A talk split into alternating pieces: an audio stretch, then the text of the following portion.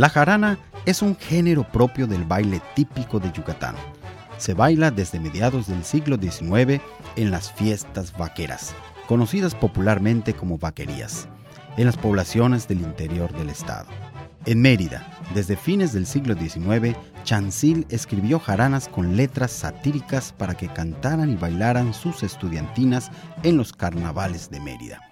Más tarde, al crearse la zarzuela yucateca, hacia 1919, la jarana satírica se convierte en género escénico.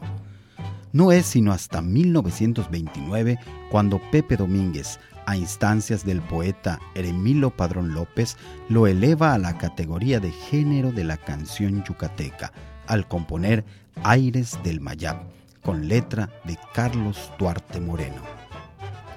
A partir de la fundación de la Orquesta Típica Yucalpetén en 1942, la canción jarana ocupa un lugar preferente en su repertorio. Pepe Domínguez combina varias de sus jaranas para confeccionar la suite regional Mesticita de mi tierra. Manuel Burgos Ballina, con letras de Isolina Rosado de Graham, compone Mesticita Linda y La Fiesta del Pueblo. Y el propio Hermilo Padrón escribe La Cochinita Pibil en ritmos de 3x4 y 6x8. En décadas recientes, varios cantautores utilizan el género de la canción jarana para componer sus obras, entre ellos Juana Cereto, Angélica Balado y Jorge Buenfil, entre otros.